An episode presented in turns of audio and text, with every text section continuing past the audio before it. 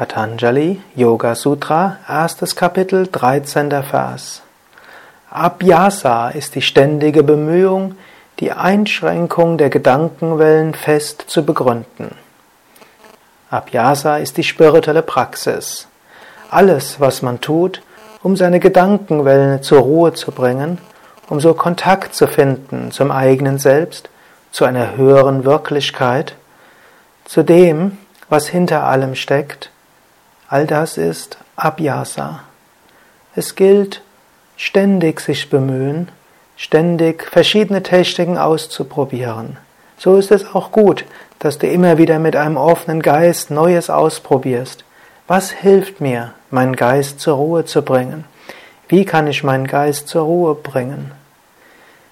Wie kann ich es lernen, meine Gedankenkraft einzusetzen, mich dann aber wieder zu lösen? Nur durch ständige Bemühung kommt der Erfolg.